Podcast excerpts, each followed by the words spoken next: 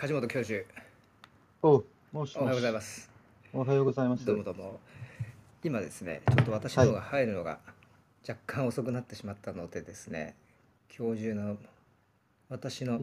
写真をクリックしていただいて、はい。でモデレーター権限というのをいただけますでしょうか。すいません。えーえーとクリックするとですね、うんモデレータ多ーに分今できたと思うんですけど。できましたありがとうございます。えーはい。大丈夫でしょうか？確認します。はい、大丈夫でございます。失礼いたしました。いえとんでもない。ありがとうございます。はい、今日は、えー香港大学のですね、えージャーナリズムメディア研究センター副教授、おなじみの梶本正人先生にですね、お入りいただいてます。ありがとうございます。今日は朝早くから、香港時間7時半ね。そうですね。はい。ねはい。すいませんね、朝早くからね。いえいえ、ありがとうございます。よろしくお願いします。よろしくお願いします。そしてですね、えーちょっともうちょっとね、待ってみましょうかね。えー質問もいつかいくつか、えーいただいておりますので、えー代読させて、後ほどね、えー代読させていただければと思います。はい。はい、あのーあ、ジョーさん入っていただいてありがとうございます。アメリカのですね、ニューヨーク在住で、ABC テレビでえ報道の仕事をされているジョーさんにもお先ほど、えー質問やですね、ご意見をいただいて、後ほどシェアさせていただこうと思います。ニューヨークからジョーさんありがとうございます。えーとあとレオナさんとかですね、えー台湾ご出身の方でいろいろと台湾の、えー情報でメディアがどう伝えているかとかですねあの送っていただいている方もいらっしゃってちょっと今日はご紹介しきれないかもしれないんですが、ね、いつもありがとうございます。はい、そしてね千尋さん、マリさん、ねえりこさん、高野さん、ねゆっこさん、なみさん、いつも、あの多くの方々本当に、えー今日もありがとうございます朝から。はい、えーでまか梶本教授、はい久しぶりにな数ヶ月ぶりにですかねこちらのそうですね。半年ぶりりぐらいですかね。そのぐらい経ってしまいましたね。はい。はい。ねと思いますありがとう。ございます。その間に本当にいろいろなことがこのウクライナの状況がねこんなように展開するなんていうのはあの前回想像もつきませんでしたけれども、えー今日ちょっとその話を中心にいきたいなと思います。あ東子さん、ひろこさんおはようございます。あおはようございます。おはようございます。よろしくお願いよろしします。くお願いいたします。よろしくお願いします。はい。えよろしくお願いします。えーもうおなじみの、えー香港大学梶本正人さんですね。えーまあ、簡単にご紹介させていただくと、ジャーナリズムメディア研究センターの、えー副教授で、まあ、アジアにおける、まあ、ファクトチェックの第一人者と、おえー言っていいと思うんですけれども、ニュースリトラシーとかですね、ファクトチェックを専門にされて、えーいてですね、えーまあ、私の尊敬するジャーナリズムの研究者でありあの、まあ、個人的には30年来のねあの大切な友人ということで、えーこの場でまたお話できて嬉しいですありがとうございます。はいえーとですねまあ、今日いろいろなお話正人さんから、えー伺いたいと思うんですがちょっとですね最新の状況を、えーウクライナ、えー簡単にお伝えまずですね、えーちょっと簡単にお伝えしたいと思います。あのマリオマリウポリマリウポリですね南部の港町こちらもあの報道などで、えーご覧になった方もいるかもしれませんけれどもこれ、えーロシアからですねクリミアに通じる、まあ、拠点の町としてロシアがどうしても完全掌握したいとでここの町でですね劇場があのまたあの、えー攻撃に遭うというあの非常に残念な展開が起こってましてですね、え1000人え避難民が収容をされていたあのその劇場なんですけどもシェルターとして使われていたところですね、えーここがあの砲撃にあったと。で被害の状況と、えー死傷者の状況とは分かってまだいないということなんですが、えーまあ、地元の当局ですね生存者の救出作業を懸命の救出作業を続けていると。マリウポリ2000人以上えーもうすでに亡くなっているという数字が出てますけども地元の市長さんによるとですねすでに、えこの10倍ぐらいですね2万人ぐらいのあの死傷者に、えもしかしたら達している可能性があるということもおっしゃってます。それからあの第2の都市ハリコフなどもですねあの完全掌握やはりロシア軍しきれないということで、えー町がですねそのかん町を完全に破壊する戦略に転換したようだというのを地元に記者を置くニューヨーク・タイムズなどが伝えています。でこの破壊戦略のような方向ですねこれはもうあのマリウポリやですねそのミコライフという南部の町でも取られているんですけどもこれをまあ北側の町ですねハリコフにもあの適用し始めたのではないかという見方が出ています。まあのまあ、この辺りのですね、えーまあえーまあ、日々状況というのはお伝えしているんですが、まあ、今日はあのこの、もともとにあるですね。でなぜこの状況が続いているのかと、えーそこにはですねその私たちが見ているものとロシアの見ているの方たちがですね、えー見ているものそのプーチンをまあ、支えていると言っていいのか分かりませんけれどもそのロシアの国内にいる人たちがですね見ているものが、全く違うんではないかというところがあのこのルームでもですねよくあの話題として上がってくるんですけれども今日はあの梶本さんにですね入っていただいてまあこの背景ですね何をなんでその見ているものが違うのかと、えーそこのところをちょっと深掘りしたいと。でそれに対してですねメディアのプロフェッショナルたちですね、えーこのファクトチェックということで、えー何がその実際に起こっていることなのかそうではないのかとそこを検証するう活動をしている方たちが世界に多くいるんですけれどもおそのあたりですね、えーどういう形で検証しているのかとその事例を踏まえてですね、えーお尋ねしたいと思います。ね、梶本さんよろしくお願いしまはいす。、はい、よろしくお願いしますお願。いします。どどこから行きましょうかね。まずいくつかの最近の事例をそうですね。くあの、ちょっと、うん、あの、自己紹介をした方がいいのかなと思ったんですが、僕自身は、あの、もう2011年頃から、あの、ファクトチェッキングっていうのを実際に、あの、香港大学ジャーナリズム学部で教えてまして、で、本格的に、あの、学生と一緒に、あの、日々ですね、ファクトチェックというか、あの、ソーシャルメディア、SNS 上の言説とかをですね、モニタリングし始めたのが、えっと、雨傘運動の時なので、うん。2014年ですね。はい。なので、もうこれから7、8年ぐらい、ずっとファクトチェッキングをやってるんですけど、あの今ではですね、あのアニーラボという、一応、まあ、サイトというかメディアを立ち上げまして、うん。そこで学生と一緒に日々、あのファクトチェッキングをしてます。うん。でですね、昨日、トシさんに言われて、リンクを貼りながら話をしたらどうかということだったので、今ちょっと試してみたいんですけど、これはチャチャットに行って、これはですね、この右上のえっ、とですね、右上のこのみ三つリンクを貼ってみたんですけど、えっと届きまし、た。はい。ルームチャットっていうところに入ルーれたんですけどムチャットじゃ、なくてですね、いやルームチャットじゃないんです3つみ右上の方に3つボタンがあるんですね。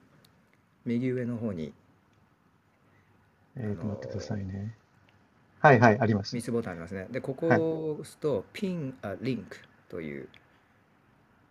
はい。の出てきます？ああ、はい。ここに、えでここに貼れ貼れあ貼ると大丈夫です。なるほど。はい。ありがとうございます。これがマサト今やってみたんですけど、うんのお立ち上げたアニーラボという香港のファクトチェッキングをしている NPO ですね。そうですね。これはここにどんどんリンクを貼っていけばいいということですか？そうですね。ここにある間はあの皆さんここをクリックして見ることができますので、ああ、なるほど、えなるほど。えー今じゃあ皆さんちょっとクリックしていただければあのクラブハウスで聞いてらっしゃる方ですね。えーこのマサマサトさんのアニーラボの今の活動がこちらで、えーご覧になれます。そうですね。あの、はいまあ、こちらは我々がやってるものなんですが、あの、アニーラボ自身はですね、あの、インターナショナルファクトチェッキングネットワークという団体があるんですが、先ほど、あの、トシさんからお話があった世界であのファクトチェッキング活動をしているあのメディア団体がいくつかあると。で、IFCN が自体がですね、そのまあ、ファクトチェッキングの世界ではまあ世界のスタンダードになってまして、あ主要なファクトチェック団体は大抵あの IFCN に今あ加盟しているっていう、えー状況なんですね。なるほど。でですね、加盟団体、はい、はいファクトチェッキングネットワーク IFCN というのがアメリカ・フロリダに拠点を置く、そうですね、あのまあポインターインスティテュートはい、にあるんですけど、そこでやってます。で今、そのリンクを貼りますが、あります。これのリストを見ていただくとですね、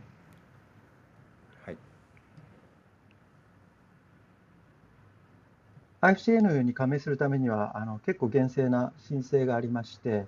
でこの加盟認証もですね毎年更新されるので、常にあのこう、まあ、お互いを監視し合ってるという言い方は変なんですけど、まあ、第三者のアセッサーというですね審査員が入って、毎年あの厳正なファクトチェックをしているかどうかっていうのを審査されます。で、それその審査に、まあ、通った団体があの加盟団体として登録されるわけなんですけど、今このリストを見ていただくと、まあ、大手メディアですね、ワシントン・ポストですとか、はい AP 通信、うん。あの AFP なんかも入ってますし、我々のような小さなうん。NPO 団体も入ってます。で今、大体世界で100カ国、あ100団体か、はい100団体ぐらいが、あの IFCN の加盟団体として、えー活動しています。うん。でこの IFCN でですね、あのウクライナファクトという、まあ、プロジェクトを立ち上げまして、この加盟団体で、あの情報をシェアしようと、今、トシさんがおっしゃったように、あの虚偽言説といいますか、うん。根拠の怪しいニュースがですね、あのもう世界中に流れているので、うん。それを日々ファクトチェックしているわけなんですが、その情報の共有ですね、こんな言説が流れていたと、もうこれだけはい。あのこっち調べたので、うん。あの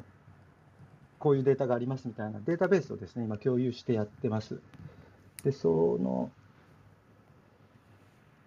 えっ、とですね、サイトがあるんですけど、もうとにかく数が多すぎてですうね、んうんもうフ あーァクトチェッなクしきれないぐらいそうですそういねう、対象となる事象が溢れてるわけですね、今。そうですね。一応こちらのサイトを見ていただくとですね、はいあのこれは1回ずつ消して、また貼り直さないとダメっていうことこれなんでけどはですすね、えっ、と、はい edit、edit pinned link というのがあるので、これでそうですね、一回ずつ消し、一度消して replace していただけると大丈夫です。はいはいはい。今これうまくいできてます？今、IFCN の Code of Principles というのが見えてます。あ、変わりました。はい。えーこちらを見ていただくと、一応その、そのデータベース、我々が共有しているデータベースをもとにして、あのこんなファクトチェックがあ IFCN の加盟団体でなされましたっていう一覧が見えるようになってるんですけど、これもう更新が追いついてないんですよね。うん一応ここはあのスペインにあるマルディータっていうところがあの主導でやってるんですけど、今現在このサイトで見れるものは多分600本から700本ぐらいの記事だと思うんですけど、我々今共有しているデータベースですね、今朝見たところですね、もうすでに1763件うんのあの、まあ、ファクトチェックの記事が加盟団体から上がってるっていうような状況ですかね。えーなるほど。うんうんうんそんな中で、そのファクトチェックの対象を、この100加盟している100団体とかで分担するような形なんですかね。でその一部はアニいやあのーラボさんがやってるということで分担か。というよりも、やっぱりあの各国、例えばインドの団体であれば、やっぱりインドで流れてるうん。あの言説を主体にうんファクトチェックしてますし、スペインであればスペイン、ブラジルであればブラジルなので、はい。うん。どちらかといえば国ごとに、団体ごとに分かれてやっているんですけど、その分担というよりも、まあ、お互いにファクトチェックを自分たち独立してやっていて、うんうん。その結果ですね、あこれははい本当に信憑性のあるものだったとか、うんあのこのデータはあの信頼に足るものだとかいうのが分かった時点で、それを、まあ、あのデータベースに上げるという形てですかね。シェアすると。はい。そうですね。うんはいはい。なるほど、なるほど。最近のそうするとアニーラボさんで行ったファクトチェックの例というのは、えいくつかこう、指していただけるものってありますでしょうかね？そうですね。いくつかあるんですけど、例えば、あの、まあ、世界的に、あの、データベース見てるとですね、うんうん その写真とかビデオによってはもう本当に50カ国とか60カ国でうん言葉を変えて形を変えて流れてるようなものってたくさんあるんですね。はい。で、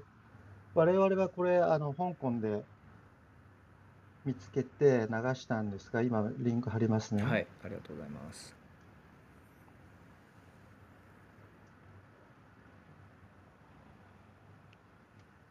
このビデオを、まあ、ご覧になった方、日本でも話題になっていたのかもしれないんですが、は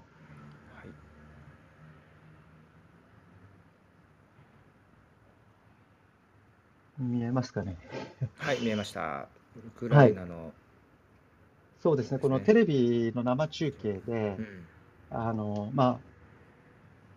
ボディバッグに入った死体が背景にずっと並んでいて、はいはいはい。で、あの、まあ、テレビのレポーターがですね、うん。あの、レポートしてるんですけど、うん。あの、そのレポートの途中で死体が動くんですね。うん。あの、ボディバッグの中に入っていった。で、うん。ボランティア風の男の人がね、ですね、急いでその死体の方に行ってですね、うん。あの、ボディバッグのジッパーを締め直すっていうようなシーンが背景に映っていて、うん。でこのビデオ、まあ、いろいろな形で世界中で流れてまして、結局、あの、まあ、自作自演だと。うん。ウクライナでこれ亡くなった方って言われてるけれども、実際はあの、まあ、俳優とかですね、ボランティアがあの生きてるのにあの死体のふりをしてるんだっていうような言説で流れたんですね。なるほど。ゆえにウクライナではそういう戦争なんて起きてないということで。そうですね、まああのソーシャルメディア上の、はいはい。うん。あの言説ってそこまでうん。背景事情を細かく言ってるものってなくて、うん。このビデオだけをこうパンと上げてですね、ほら見ろ、やっぱりあの自作自演じゃないかとうんか、うん。あのウクライナによる実際もうもうちょっと、そうですね、あの練習してからやったらみたいなこううんうん。コメントが載ってるだけなので、はい。あのどういうも面白おかしいさを求めてやってる人もいればですね、実際にその disinformation といいますか、プロパガンダの一環で流してる人たちもいますし、まあうん。その動機はいろいろだと思うんですけど、うん。我々がこれととにかくもう本当にモニタリングしているとですね、もうはい。毎日200件、300件の怪しい情報って流れてきますので、うん。それを全部取り上げていくわけにはいかないので、あのまあ、影響のあるものうん。を我々は拾っていくんですけど、こ今回の場合はですね、これ、あの香港ですごく2019年のデモの時に、んえー名を挙げたと言ったら語弊があるのかもしれないんです。有名になった警察官がいまして、うんうん。あのデモ隊に向けてこう拳銃をですね、あのあのななんていうのかな、うん。まあ、要するにそのデモデモの若者に対してですね、こう、うん。銃口を突きつけていくっていうようなこはいはい。とをずっと、あうん。の前線でやってた警官がですね、すごくん。大陸では人気になって、うん。でちょっともうこうセレブ系というか、インフルエンサーのような形になってるんですね。なるほど。で、彼がその大陸の WeChat でこのビデオを流したので、これは影響が大きいだろうということで、あの我々はちょっとチェックしたんですけどチェックの対象としてはい。ねうん。このビデオ自体はですね、本当にもうう手を変え品を変え、いろいろな形で、あの世界中に流れてまして、うん。我々これ、見つけたのはあの7月の終わりぐらいで、まあ、学生と一緒にやってるので、ねあのプロの方に比べれば少し時間がかかるんですけど、実際にあの記事、全部調べて記事を書いた、えー載せたのが1週間後ぐらいかな。うんで昨日ですね、CNN がですね、あ全く同じビデオを対象にしてですね、うんあの自分たちのファクトチェックもしてまして、そのリンクを今貼りますね。はいお願いしますで中国で流れたものは、このビデオをですね、あのまあ、ドイツ語なんですよね、もともと。でそれ、はいドイツ語だと分かっちゃうので、わざわざ画面を反転させてですね、言葉を分かりにくくして、でその字幕を入れる中国語は普通に読めるんですけど、画面に流れてくる文字とかちょっと読みにくいと反転してるので、うんうんうん。あのっていう、まあ、小細工があったんですけど、こちらの CNN の、はい。ちょっと待ってください。うんビデオをこれ見ていただくと分かるんですが、はい。アメリカで流れたものはですね、あの反転しているものではないんですね。実際の、あ、じゃあこれ、あの、何のビデオだったかと言いますと、結局、まあ、えークライメットチェ、えーと、すいません、日本語がね、気候気候変動？気候変動？気候変動うんうん気候変の動活動してる人たちってなんて言うんですかね。のえーえーと気候変動えーか活動している人たちかな。気候変動まあ、要するにデデモですよね。デモ。はいはいはい。うん。ええ。えーそのデモをやってる人たちだったんですよね。うん。なので、あのうん。うんデモで全くウクライナとは関係ないと。なるほど。で実際に国も、はいはい、オーストリアだと,、だと思うんですけどうん、うんうんで言語自体もあのドイツ語だと。で、アメリカで流れたものはですね、うん。あのこの映像はこれを使ってるんですけど、うんうん。下のいわゆる英語でロワーターズ、えー、と字幕、あれですね。えー画面の下に出えてくる文字、っと記者のあの名前とかタイトルあはい。あちょっと待ってくださいね。えっ、とこれがちょうど同時に流れてきちゃいました。えっ、とそうですね。記者のタタイトルとか字幕ですかね。はいはいはい、はい、それを差し替えたんですよね。うんうん。うんそれを差し替えて、音声もですね、えーこの人がドイツ語で喋っているのではなくて、うん。実際にウクライナから現地リポートをして、英語で現地リポートをしている記者の音声をですね、うんこのビデオに差し替えまして、それで流れてたみたいなんですね。でそれを CNN があの、まあ、ファクトチェックして、これ本当じゃないというような記事を書いてるんですけど、でこういったビデオはあの、このビデオはもう特にあの新しいものなんですよね。このデモ自体も2月に起こってるので、あの最近のデモだったんですね、これ。そうです、そうです、そうです。はいはいはいはい。なので、あの世界各地で流れてたみたいですね。で、こういう事例っていうのは本当にもうたくさんあります。うんうんうんえなるほど、なるほど。それは全く文脈をもう全然変えてしまって、気候変動のデモだったものを、このウクライナで、オーストラリアで取られた気候変動のデモの内容を絵だけ撮って、そのウクライナで、えー戦争のことをリポートしている絵だと、動画だとそうですね。いうふうにして、こう歪曲した形であの伝えているということなわけですね、この今回の。ーそそうですね、うん。はいはい。国によってはですね、ウクライナではなくて、これあの、コロナだと。あのコロナで亡くなった方の死体が後ろにあるんだけど、実際は亡くなってないっていうような形で、ウクライナとは別にコロナ関連のニュースとして流し流れた国もあるみたいで、そのあたりはあの本当にデータベース共有してると、ね、その文化の違いですとか、うん。コロナの状況の違いによって、加工のされ方も変わってきますよね、同じビデオで。でもこれ今このスピードでソーシャルメディアなどでね誰でもあのものすごいすごいスピードであのいろんな情報を上げることができてで結局先に流れてしまってこういうような形でね、あの文脈が歪曲されたような形で、えーはい。事実関係が歪曲されたような形で流れてしまってで後からそれをチェックするファクトチェックすると、はい。あのね、あのマサトさんのアニーラボとか CNN の方で事実関係を調査するというようなその後追いのファクトチェックになってるっていうのも現実なんでしょうかね。そうですね、もともとその英語でファクトチェックって言った場合に、うん。まあ、80年代、90年代まではですね、いわゆる日本語の校閲をしている方うんのことをファクトチェッカーって呼んでたんですよね。はい実際、大手のメディアで今でもファクトチェッカー雇ってますけど、うんファクトチェッカーといった場合は、校閲してる人たちなんですね、はい、中で。新聞に載せる前、メディアに出そうですね載るはい前の最終段階の社内チェックですね。そうですね。はい。はい。だったんですが、まあ、やっぱり、その、インターネットの時代になって、誰でも情報を発信する時代になるとですね、メディアなどが、その、自分たちが報道する前にチェックしするよりも以前にですね、もうどんどんニュースが流れてると。うん。で、国にもよるんですけど、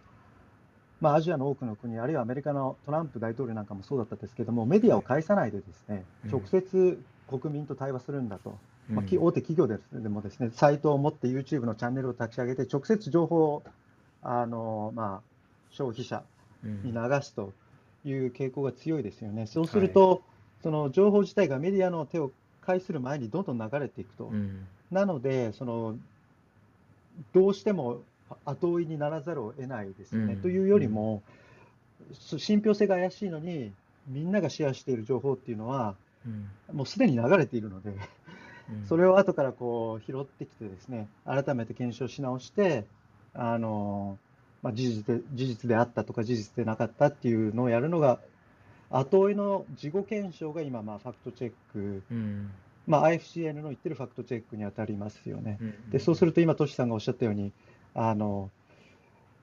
実際に間違った情報をシェア人たち全部には届かないんですね。今回は僕が例に挙げたアニラボの件でも、最初の情報、最初のビデオはですね、大陸だけでもう170万回以上再生されてるわけですよ。うん。で、我々これ1週間後にですね、学生とうん。いろいろ全部調べて、背景事情を調べて記事書いてもですね、とても100万人に読まれてるとは思えないのうんうで、ん。我々のビューはいいところ多分1万とか2万ぐらいなんですよね、大体 1, 日、うん。あの1本平均。うんうん。そうすると、そのバイラリティといいますか、はいうん。どれだけシェアされるかっていうところではもうあの勝てないといいますか、そこを目標にしてファクトチェックしてしまうと、うん。うんあのまあ、続かないと言いますか、はいはい。そのかなりうん。あの、うん、届届かないですうんよ。うん。はい。そうですよね。うん。なるほど。そうですね。なので、えーただまああのまあ、事後にしっかりとねあの、はい。ラボさんそれからインターナショナルファクトチェッキングネットワークなど、えーしっかりと、まあ、事実関係を、まあえー検証えーしているということですがもうそのじ事後のチェックはねで私たちははい。それをしっかりこう、あのあの検証確認、えーシェアしていくという必要はあると思うんですがそのいやっぱり一時情報としてのフェイクニュースあの、はいね、その誰もファクトチェックする前にこういう出てくるようなものというのをやっぱり多くの人は特に、まあ、ロシアなどではそれが国営テレビがそれを流すわけなので、はいはいまあ、完全にえ信じてしまって、ね、どんどんこうあの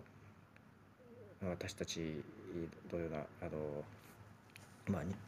西側というんでしょうかこちらのえ見ているものとロシアの見ているもの全く違うと。で全然その話も通じなくようになって通じ、えーなくなっていくというような現象がね今どんどんどんどんこう深刻化深刻になっていますけれどもうん。どどうなんでしょうかね。一時情報でフェイクニュースがこう流れてきた時にその何か私たちがそれに対してできること視聴者が気をつけることとかですね、うん、なんかあるんでしょうかね。その一時情そう報ですね、あの。う選別するす術というのは、うん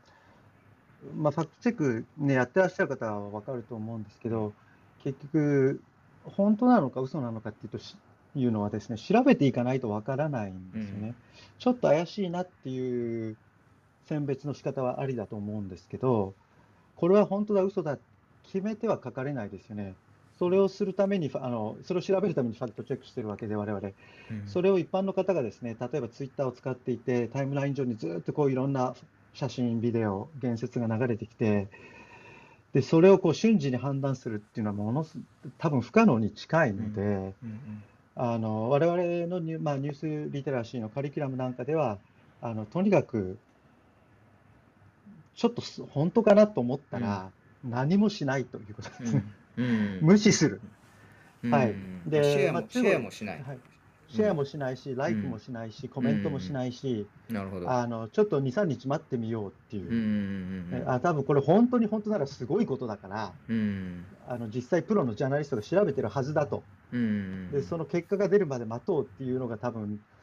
あの賢いやり方だと思うんです、もちろん時間のある人で、スキルのある人であれば、あちょっと自分で調べてみようっていう話になると思うんですけど、うんうん。あの実はそういう事例も結構ありまして、ソーシャルメディア上で流れてきたものをですね、そのまあ、クラウドでみんなでユーザーが集まってですね調べてみようって言って、あのとんでもない勘違いを起こしてですね、うん。あのまあ、まあ、ななんていうのかな、こうちょっと悲劇的な状況、ボストンでこれあったんですけど、はい。はいボストンであの、ボストンマラソンで爆破事件が起こったときに、アメリカのレディットなんかでユーザーが募ってですね、あの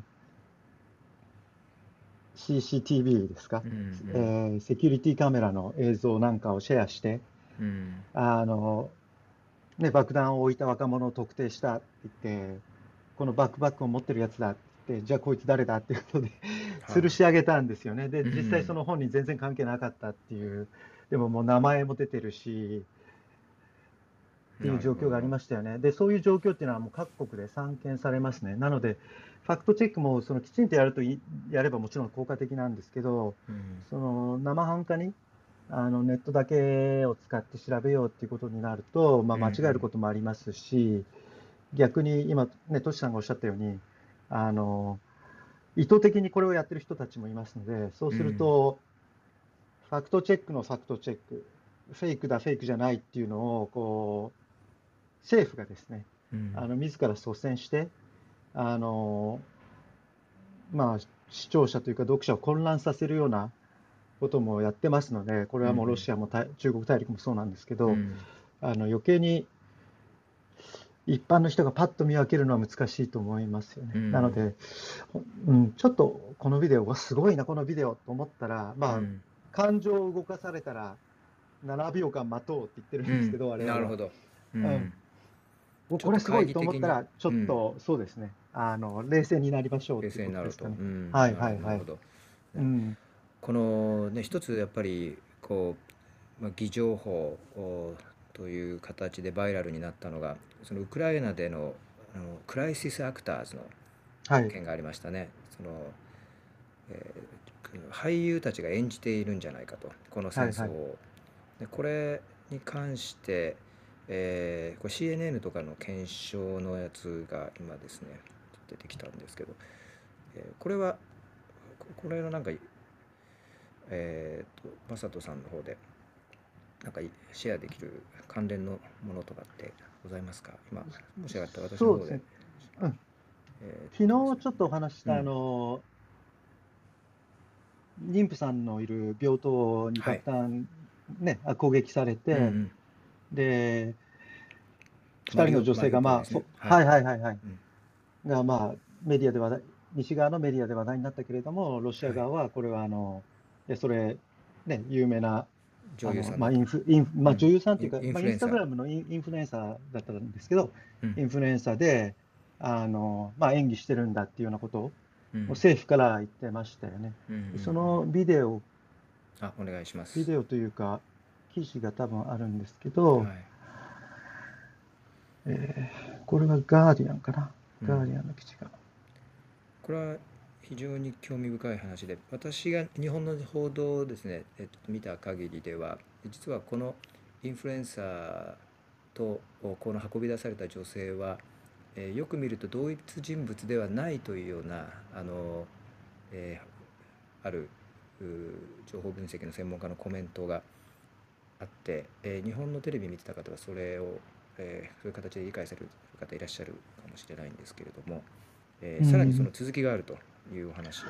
すね。うん、続きというよりも、これうん。ちょっと別の見方まあ段段階があるんですね、うんうん。そのまあ、アクターだと、はい。あのロシアの政府は言ったんですけど、そうしたらですね、あのまあ、ファクトチェック団体がわはい。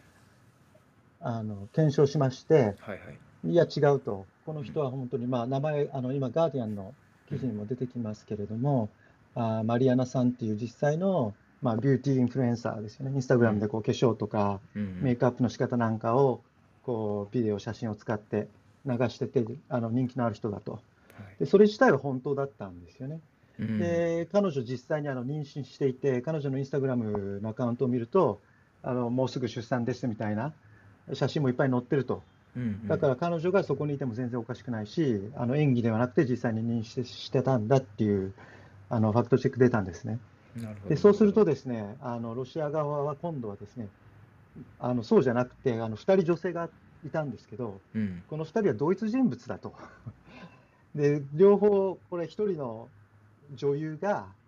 うまくメイクアップとかを使って2人のふりをしているというような話に変わってきまして、で多分トシさんが言ってるのはそこじゃないかなと思うんですけど、うんそれはまた新たなファクトチェックが出てきましたね、いや、この2人同一人物じゃないと。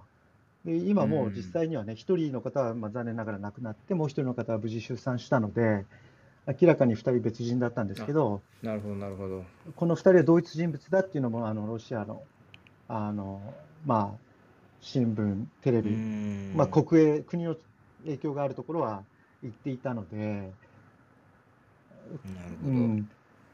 結局、ファクトチェックってあのむあの、ファクトチェックの難しいところはですね、プロパガンダを流してる側は意図的にあの混乱させてやろうと思ってる側もバカではないので、うん。大体8割、9割は本当のことなんですよね。うん。うん、本当に1割とか2割ぐらいあの嘘が混じっている、作り話が混じっている、あの全然あの信憑性のない話が混じっているっていうようなことなので、うん。そのあたりですよね。ううんん、なるほど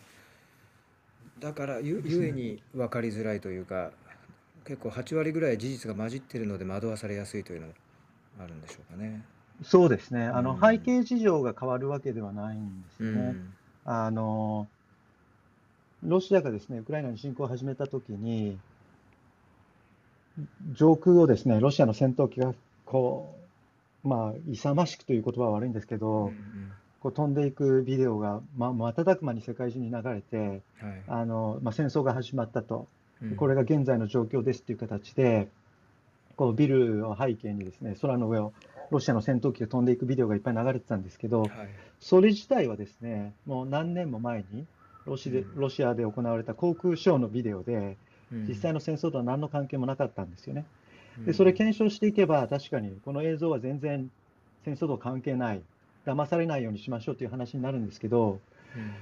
ちょっと考えてみ、立ち止まって考えるとですね、その確かにビデオは2年前のもので、実際今、ウクライナで起こっていることの映像ではないけれども、ロシアが侵攻したことは事実だと。うんでこのビデオはう過去のものだけど、実際に今、ウクライナの上空をロシアの戦闘機が飛んでるってことは十分考えられる状況ですよね。うんでそうすると、ビデオは偽物ですが、うんあのロシアがウクライナに戦闘機飛ばしてるっていうのは本当ですよっていう切り分けが必要ですよね。はい。でそのくらいがね、やっぱりちょっと難しいんですよね。このビデオは嘘、この写真は偽物っていうファクトチェックだけやっていくと、うん。じゃあなんかやっぱり戦争本当は起こってないのとか、うん。なんかメディアが言うほどひどい状況ではないんではないかと、このビデオも嘘だったし、この写真も過去のものだったっていうふうになってしまうと、うん。現在の状況に懐疑的になってしまう、なるほどなるほど。あの受け手側、情報の受け手側の方もいっぱいいると思うので、そのあたりはファクトチェックの難しさってすごくあると思うんですよね。うんううん。ん。ちょっと例としては、あはの深刻さが少ないのかもしれないんですけど、あのレオナルド・デカプリオが、はいあのななんでしたっけ、10 million US など1000万ドルか、うん。あのウクライナに寄付したっていう ニュース、これも世界中を駆け巡ってですね、うん。日本でも話題になったのかなと思うんですけど、これもまあ事実ではなかったんですね。今、リンクを貼りましたけどう、ん。これは多分 PolitiFact の検証かな？はい。で、えーちょっと待ってください。はい、1000万ドル10億円ぐらいですかね、はい、はい。うん、寄付ししたというニュースが情報が世界を駆け巡ったと、そうですね。あの、はい。多分あの、うん。エンタメ系のニュースサイトなんかでは、これ本当として流してる国もたくくさんあったんですけど、うん。あの、調べてみたらそうじゃないと。うん。で、やっ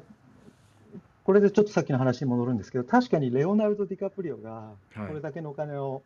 あのウクライナのためにあの支援したっていうのはうん。嘘なんですけど、うんうん逆にですね、あの今ちょっとリング貼りますね。うんはいお願いします。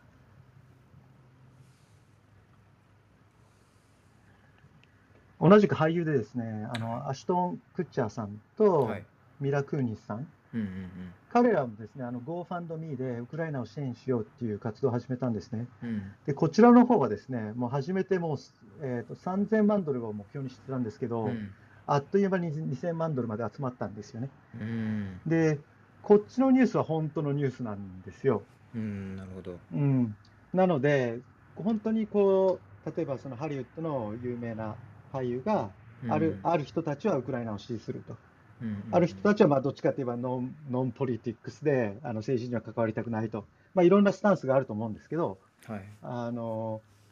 レオナルド・ディカプリオの方は本当じゃなくて、こっちは本当でっていうふうになっていくと、本当にもう混沌としてきますよね。うん確かに。うん、でそういうところにやっぱり付け入るのがあの国がやってるあの disinformation といいますか、なわけで、はい、こういった例っていうのは本当にたくさんあります。今、 Annie Lab で我々がやってるのはあの生物化学兵器をあのアメリカの支援でウクライナでいっぱい作ってたと。うんいうことをロシアが言ってまして、でこれ、はい。国連でも、あのロシアの大使がですね、そういう証拠があるんだと。わざわざこのための会議をはい開こうって言って、ね、開きええ。開いて、ものすごく、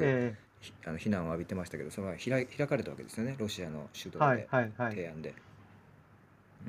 うん、で、うん、これ自体ははい、アニれ我てる。々は今、そうですね、今日にでも出せるんじゃないかなと思うんですけど、で、我々が検証したのはですね、結局これが流れた後、W、ロイター通信なんですけど、はい、あの、まあ、エクスクルーシブ、ごななんていうんですか、特報、特ダネ、特ダネですかね。え自分たちだけが持ってる情報みたいな形で、ーえあの WHO がですね、あのウクライナの国に対して、あの危険性のある病原菌をあの研究所などからすべて廃棄するようにっていう、まあ、アドバイス、勧告を出したっていうニュースが流れたんですね。ー。うんうん。で、これ、ロシアがですね、あのウクライナで生物化学兵器を作ってるって言った、本当に3日か4日後ぐらいにですね、ロイター通信が、WHO が実はこういう勧告をウクライナに出してたってういうん。ニュースを流すわけですよ。で、そうすると、その中国のメディアとかも飛びつきまして、これに、うん。うん。それ見たことかと、うん。あのね、WHO はもうその生物化学兵器がウクライナに作られている作られていたことを知ってたんだと。うん。で、このロイター通信のニュースがその証拠だっていうような形で、うんえっと、どんどん流れていったんですね。これはもう SNS 上だけではなくて、まあ、新華社通信ですとか、うん。あの人民日報はい。なんかもあの記事にしてるんですよね。はい。ええ。なのうで、んそうですね。むそ難しいですよね。ううん。んこの WHO の勧告自体は本当の話で、うん、ただえ WHO はその、まあ一般的というのはあれですけどそのまあどこのまあその非常に、まあ、ロシア軍があのいろいろなところ研究施設を破壊して、まあ、いろんな国で必ずその、えー生物研究所というのはあるので、えーそういうところが破壊された時に、えーそういううー、えー菌ですか？そういうものがはい、いろんなところに、えーえー放出されないように漏れないようはいに今のうちに処理をしておいてくださいというような、ある意味でこう一般的な危険度が高まったということに、えーえーまああのまあ、それと並行しての一般的な警告だったということなんでしょうかね、もともとは。そうですね。WHO の意の図としては。はい、我々はい WHO にあのコンタクト取って、えあの状況を聞いたんですけど、あのまあ、WHO としてはですね、ウクライナだけではなくて、うんあの世界各国にあるですね、その医療関係の研究所ですとか、あのまあ、バクテリアとかウイルスを扱っている研究所の状況はあの把握したいので、いろいろこうコンタクト取ってるんですよね。で、ウクライナと、とかあアメリカの CDC ですとか、うん関係機関とはもうずっと何十年も、あのにまあ、ウクライナの場合2011年からって言ってましたけど、うんずっと協力関係にあると。で、はい。今回の勧告も、あのまあ、大学の医学部の研究所ですとかうんにこう持ってる病原菌がありますよね。うんで、そそれをあの攻撃されて、あの外に流れたりですとか、逆にそのロシアの兵士に占拠されて、あの兵器として逆に使われてしまうようなことがある可能性もあるので、うんうん。は破棄してください、まあ、破棄したらどうかっていうような話をしたっていうことなんですけど、はい、これですね、あの元ソ連出身で、現在はスウェーデンの大学で、あのいわゆるあのジェノームシークエンスですね、はいはいはい。えーとねこう遺伝子なんかのはい、遺伝子分析のを専門にしている研はい科学者が、はいうん。科学者がいるんですけど、うん。彼女はですね、まあ、ソ連出身ですし、うん。この話が出たときに、ソ連がですね、あの軍、ソ連の軍が、うん我々はこういうあの情報を入手したんだって言って、あの国営メディア経由でですね、うんあの書類をあのパブリッシュしたな、流したんですね。で、その書類っていうのが結局、ロシアが言ってる、これが証拠だと、ウクライナで生物化学兵器が作られてた証拠だと。でそこにはですね、あのどんな研究所があって、何の研究をしていて、どんな細菌が保管されているのかっていうデータが全部載ってたんですね。うん。で、彼でロシアはそれを証拠だって言ったので、彼女はですね、今ちょっとリンク貼りますね、これ、ロシア語なんですけど、はい。彼女、それ本当なのかと。うん。で自分だけではなくてですね、他の4カ国、5カ国の科学者と一緒になって検証してみようと言ってですね、そのその実際にこれが証拠だと言って、ロシアが突きつけあ出してきた書類の中身ですね、どんな研究所で、うん。どんな最近の話をしているのかっていうのを全部調べてですね、うん。あのツイッター上で延々と書いていったと。うん。あのいうことがありまして、でうん。我々彼女にもインタビューを取ったんですね。うん。あので彼女によると、結局、もうほとんどのウクライナの研究所っていうのは、まあ今、僕が話したように、はい。まあ、大学の研究機関とかで、はい。あの世界的な基準で BSL っていうのがあるんですけど、ええ。あのバイオセーフティーレベルうん。ですね、で数字が上がるほど危険度が高いんですね、はい。ほとんどは3以下だと。うん。で BSL3 っていうと、まああのまあ、ひょっとしたら死ぬかもしれない、うん。まあ、病原菌なんかも扱うレベルですよね、まあ、だからうちの大学にも BSL3 の研究うんをしてる教授がいっぱいいるんですけど、うんあまあ、研究所があるんですけど、はいはい。その程度がほとんどで、で彼女たち、その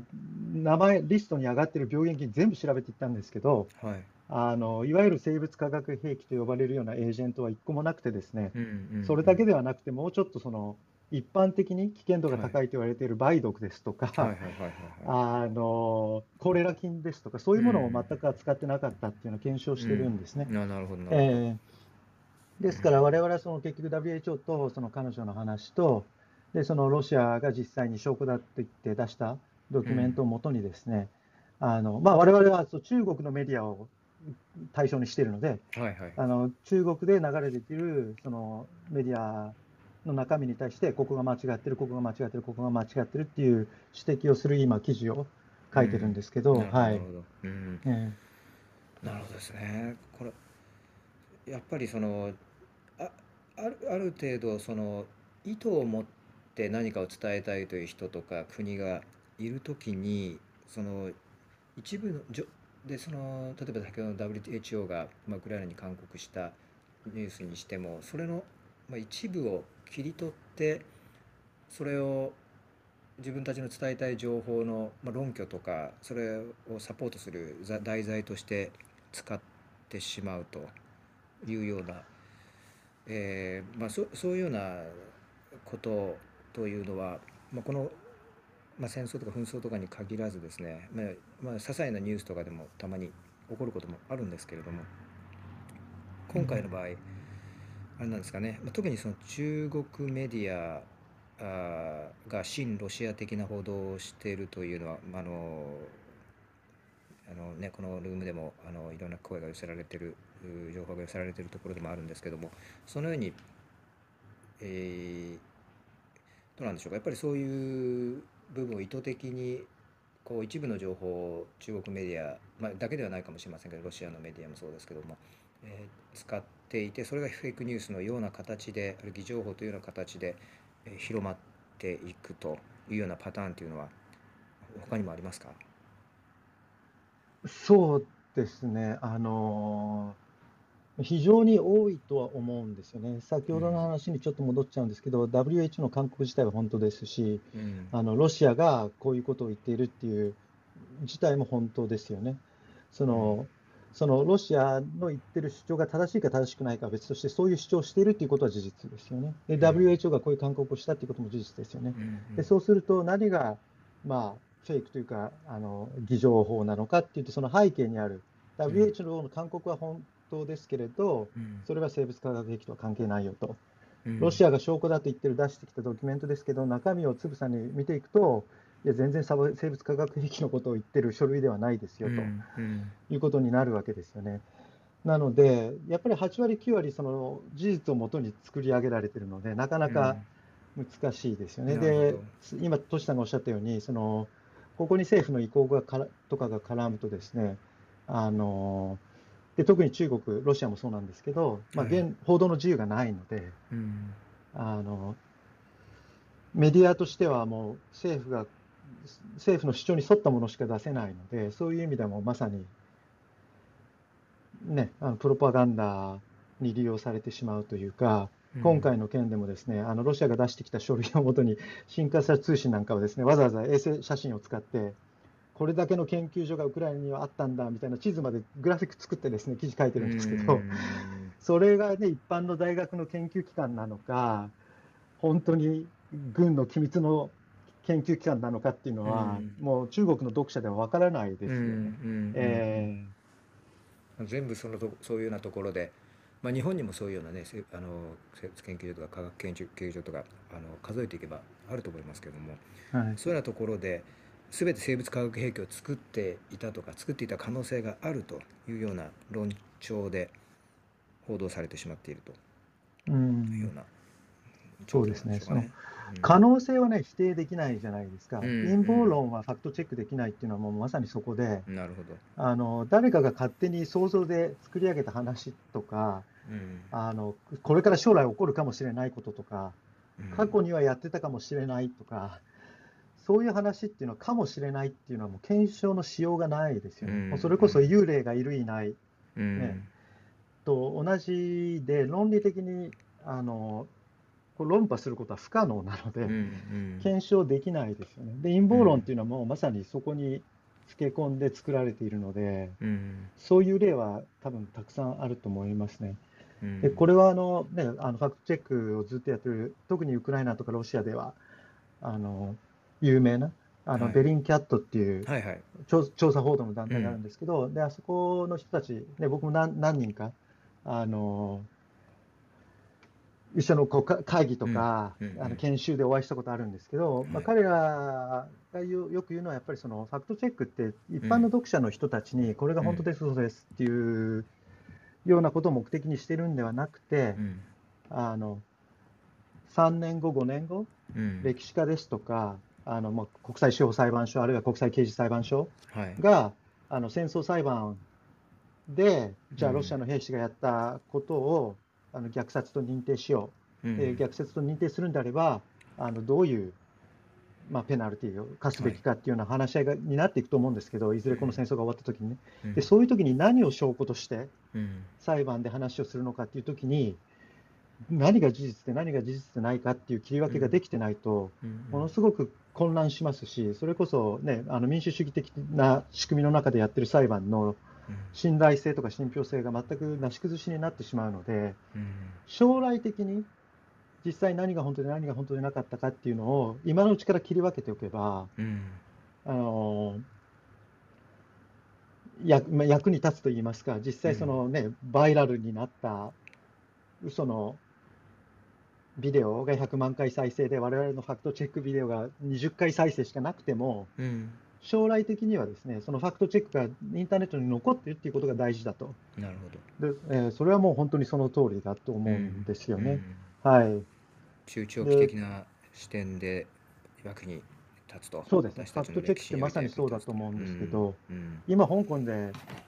2019年のもう本当に1年間、毎週末というか、本当に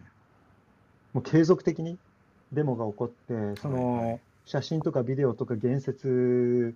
うん。がいっぱい流れてたんですけど、あの2020年ね20年に国安法ができてですね、はい。でたくさんのデモ参加者、あるいは民主派の政治家が逮捕されて、今、裁判になってるんですけど、え検察側はですね、もうありとあらゆる、まあ、ネット上の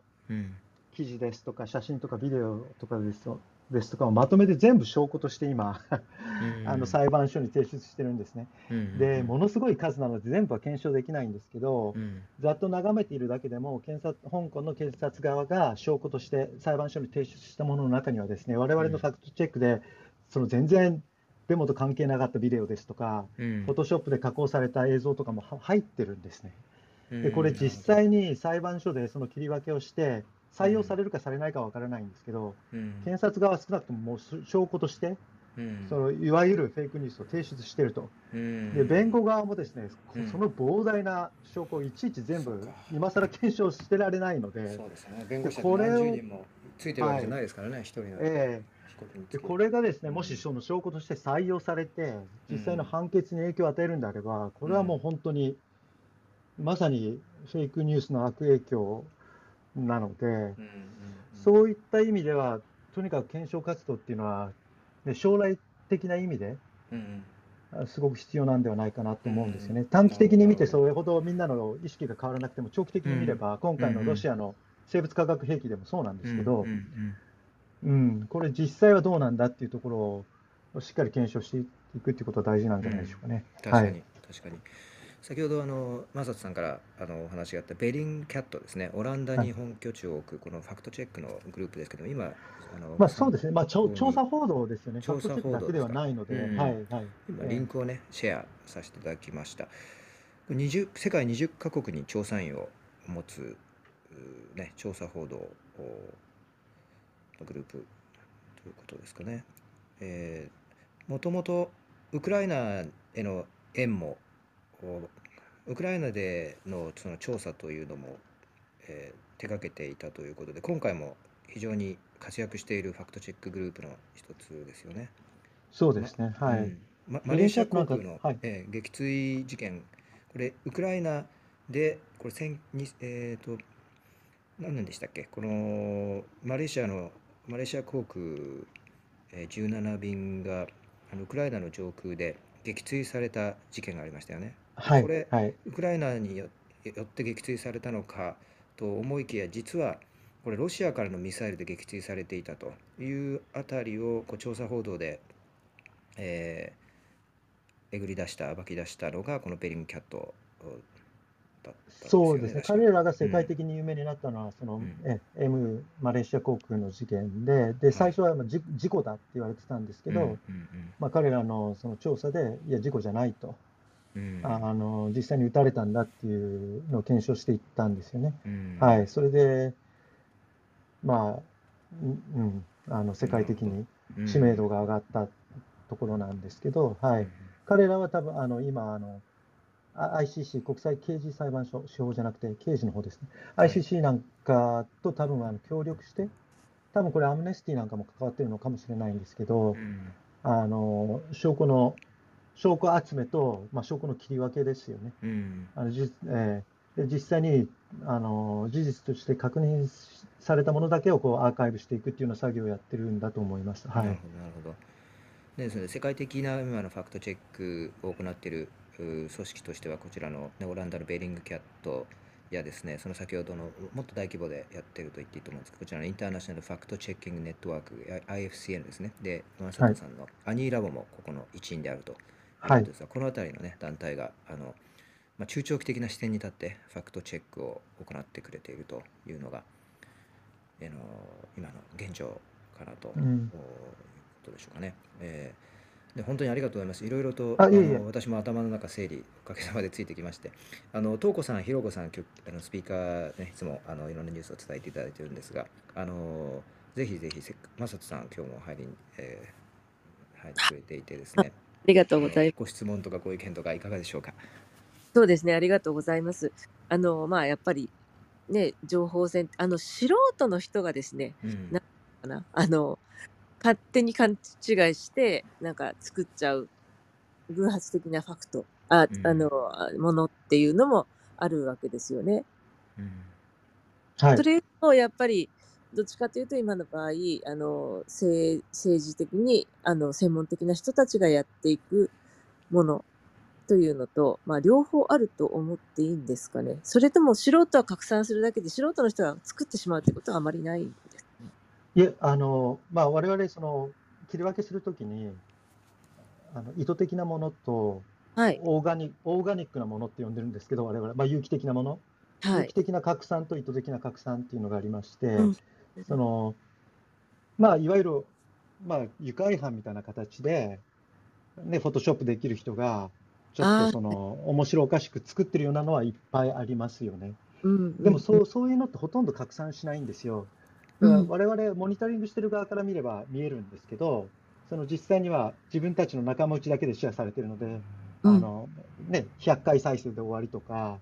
あうのん50人ぐらいしか見てないなとか、うん。そういうのはたくさんあるんですよね。で、そういうのは多分比較的オーガニックに作られたもので、あのそれほど訴求しないと。まあ、たまにあるんですけど、その一般の人が作って、まあ、うん。日本で言えば 2, 2チャンネルとかうん。ありますよね、5チャンネルとか、そういうところに流して、みんなが飛びつくと。まツイッターでもこうなんかトレンド入りするというようなことはたまにあるんですけど、それはどちらかといえば、まあ、少なくて、うん。意図的な方ですよね。その作ったのは素人っぽく見えても、うんまあ、中国なんかこれ特にそうなんですけど、うんあの人口10億人の国ですから、いろんな人がいろんなもの いっぱい載せてるんですよね。うんこれにですね、あのまあ、国営メディアですとか、はい。あのインインフルエンサーが目をつけるんですね。で、そういう人たちが拾うと、ぶわーって拡散していくんですよね。だから、その、作った人はもう全く、ちょっと、なんか時間が空いて、フォトショップやってみたみたいな形で作っても、それをインフルエンサーとか国営メディアが取り上げると、もうんそれがもう本当のニュースとして、ね、何十万、何百万に流れていくと、そういうことはすごく多いですね。うん。はい。なるほど。ええだから作った人は素人でも拡散はもう意図的に拡散されていると、そのうんうんうん。ええいうようなあの事例はたくさんあると思います。はい。うん今回はやっぱり量量的に多いと思われますか？はい。あのうんそうですね。うんその我々のような活動って世界的に大きな事件が起きると、あの量がものすごく増えるんですよね。それはもう本当に2020年のコロナの時もそうでしたし、今回のウクライナでもそうですけど、あの流れるスピードが全然違いますよね。はい。すごい量だと思います。なるほど。うんあの映像映像的なもの？映像はい的なものだけではないですよね。あのいろんな特にコロナなんかはこう文章でいっぱいはい。あったじゃないですか。そうですね。はい。はい。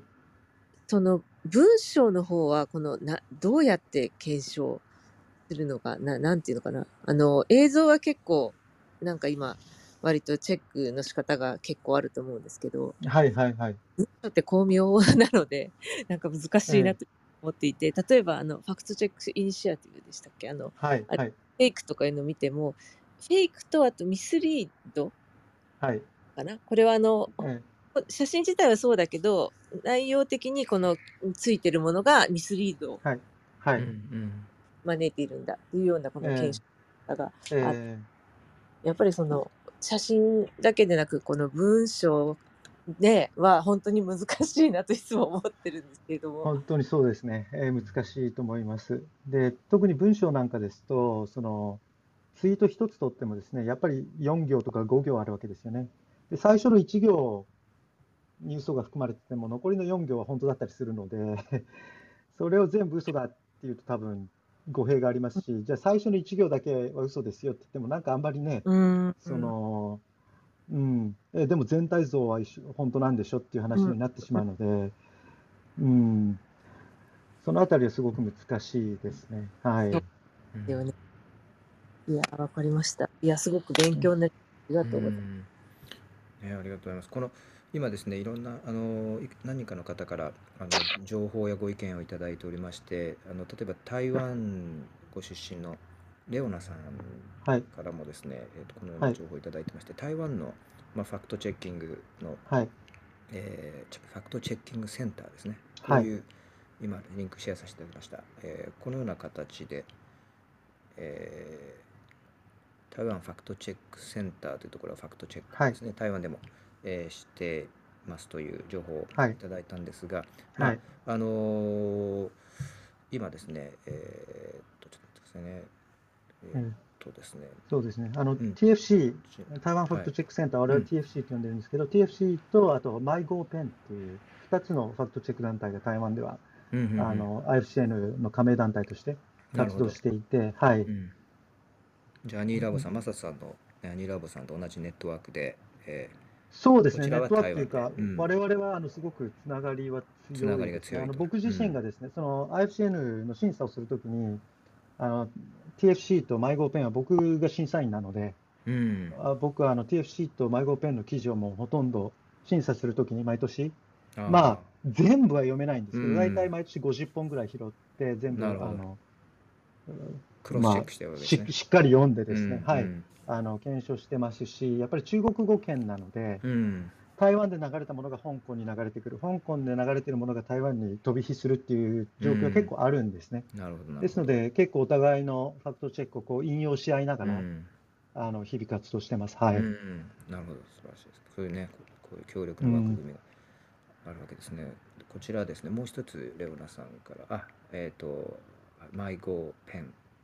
有名ですとあレオナさんありがとうございます、今ねそれでえっ、ともう一つですねえっ、とこのようなリンクもいただいておりまして今シェアしますねこれはえっ、とあちょっと待ってくださいね漢字があるとできないのかなちょっと待ってくださいあ、失礼失礼。えーっとですね。よいしょ。待ってくださいね、これ。えーっと、はい、行きました。え。はい、例えばですね、えーと、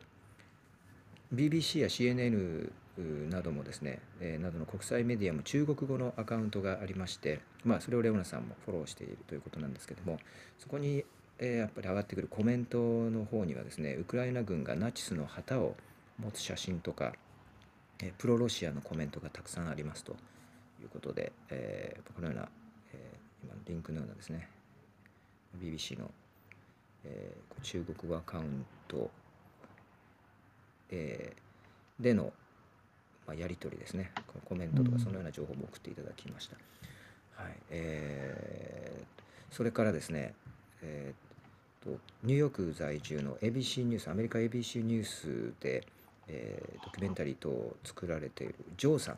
からあの、えーご意見とご質問をいただきました、えーちょっとこれ、えー代読させていただきますね。えーちょっと全部は読み切れないかもしれませんが、えーあのジョーさんのコメントをご紹介します。はい。えー私は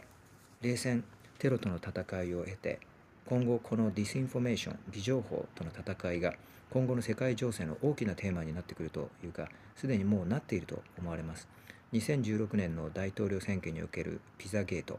2020年大統領選のアメリカ大統領選ですね、えー偽情報拡散、えーそして、えーコロナワクチンの偽情報、えーずっと前からこの現象にはロシアの影が見え隠れしていたような気がします。ネットの偽情報のえ拡散元の IP アドレスを検証したり偽情報の巣窟となっているテレグラムが、えーちょっと待ってくださいえーとすいません今変別のページに移動してしまいました。ちょっと待ってください、えーテレグラムがですね、えー失礼しました、ロシア人によって開発され、え運営されているのも関係があるような気がしています、えそして今回のロシアによるウクライナ侵攻に関する偽情報の拡散。今回のウクライナ侵攻に関するロシアのプロパガンダや偽情報を拡散している人たちのツイートを見てわかるのは、今回のロシア政府のプロパガンダを信じている層と、反ワクチンの陰謀論信者、大統領選挙の不正も信じている層の多くと一致しているということです。えーそこで見えてくる一つの推論は2016年頃からのネットにおける偽情報はロシアの国家的な指導によるサイオプ、えーサイコロジカルオペレーションではないかということです。えーというような、えコメントをいただいたんですけれどもですね、えこの辺り、まあ、ロシアが意図的に、え偽情報拡散にですね今だけではなくても過去数年、えーに遡ってですね、えーそういうようなことをしているというような、えー指摘というのはこれに関してはどう思われますか？えっとですね、あの、まあ一応ね、あの、 disinformation 専門にうん。10年以上やっているので、あはい。の、ロシアにとってですね、こういった情報操作活動っていうのは全然、なんていうんですかね、新しく始めたことではなくて、ソビエト時代からずっとやってたんですね。うん。で、KGB でその情報戦略うん。をやっていた部門のトップにいたのがプーチンですから、うん。あの当然あの、ロシアは国家としてあの、情報戦略の一環として偽情報を利用しているっていうのは、まあ、下におっしゃる通りだと思うんですけど、これ、あのニューヨーク・タイムズのはい。あのオペレーション・インフェクションっていうドキュメンタリーがあるんですけど、それ見ていただくと、うん。あの実際に KGB で情報活動していた人たちのインタビューがいっぱい出てくるんですけど、うんうんこういうのを見ていくとですね、もう本当に昔からずっとやってるんですね。で、手口も全く同じなんですよ。うん。コロナの前はエイズ、1980年代もエイズで全く同じことをやっていて、うん。CIA が作った細菌兵器だとうん。いうニュースをですね、あのインドの英字新聞に流しまして、うん。でインドの英字新聞からロイター通信とか AP 通信がそれ拾っちゃうんですね。うん。で、拾ってイギリス、アメリカに流れてくると。うん。で実際にダン・ラザーの CBS ニュースでも、うん。あのアメリカで作られたかもしれないみたいなニュースが流れてしまうと。うん。でこれをまさにあのソ連がやってた手口で、ケネディ暗殺もそうですし、うん。あの月面着陸はなかったっていうのもそうなんですけど、うん。実際にそういうシナリオをですね、KGB 内であの、まあ、工作員にコンテストさせて、うん。どんなシナリオが信じられるか、どんなシナリオであれば、あの大衆に訴求するかっていうのをこう延々と研究してやってるんですね。うんなので、すごくせ洗練された戦術ではあると思うんですよ。うんで、これが当然、その2016年の大統領選の話にもつながっていくとは思うんですが、とはいえですね、あの社会心理学とかい。認知心理学の面からの研究も今すごく進んでまして、えでそういう知見からですね、あの偽情報っていうのをこう分析してみますと、実はですね、それほど、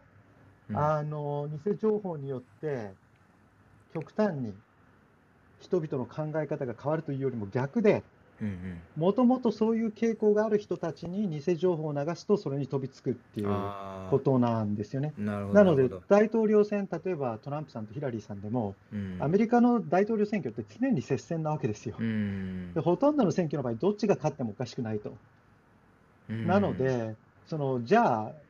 ピザゲートがなければ、ヒラリーさんのあの E メールのスキャンダルがなければ、ヒラリーさんが勝ったのかっていうのは、うんもう検証のしようがないですよね。うん。ねそのパラレルワールドがないので、はいはい。ね、偽情報があった場合の選挙、なかった場合の選挙って比べられないので、検証のしようはないんですけど、うん。